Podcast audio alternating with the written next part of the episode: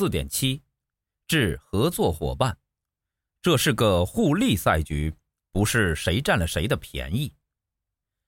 未来，金融保险业必将与科技更深入的融合，而跨界合作也会越来越多。基于多年的跨界经验，以下是我给合作双方的建议：一、金融科技靠的是在金融保险业这片沃土上深耕，并以互联网思维来经营。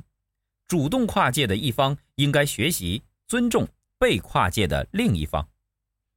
二、金融科技不只是将线下的产品搬到线上销售，而是要把金融科技化，用科技为金融保险业赋能。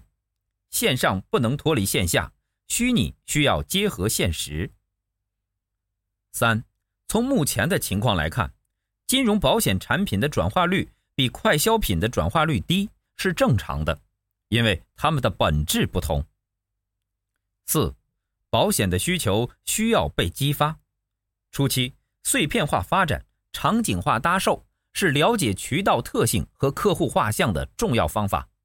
如果是长期保险，那么线上与线下的合作是当下较好的方式。五。把数据作为定价和计费基础的产品是未来真正意义上的数字金融产品，但何时能实现，取决于市场的供需两端。六，保险虽然不是刚需，但其实人人都需要保险。七，对于金融科技带来的新机会，如果我们现在不去思考和尝试，那么以后我们便会后悔。八。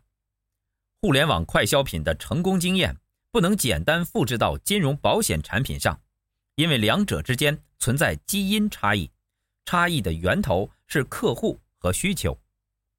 九，既然是客户的自主选择，公司就应该考虑如何满足客户需求，让客户决定跟谁接触，在什么时间接触，怎么接触。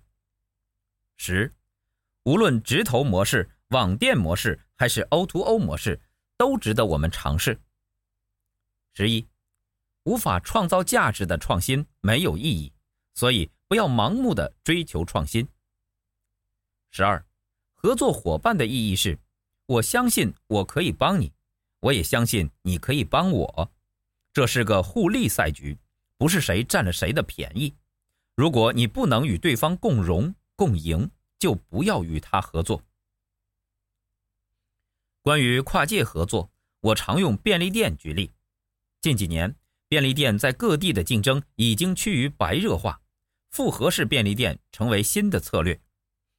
复合式便利店是典型的跨界合作，例如便利店加超市、便利店加餐厅等。这种合作表面上看似随机，实际上是双方站在客户的角度，经过深思熟虑的结果。事实证明。复合式便利店非常成功，比起普通的便利店，复合式便利店的客户到访数量和营业额至少多出两成。全家便利店携手天河鲜物开设便利店餐厅，主打主厨驻点，提供多种现点现做的料理。Seven Eleven 与达美乐披萨结盟，推出 Seven Eleven 达美乐披萨复合店。这不仅是 Seven Eleven。首度与外部品牌合作，更是达美乐披萨在全球第一次与便利店融合的尝试。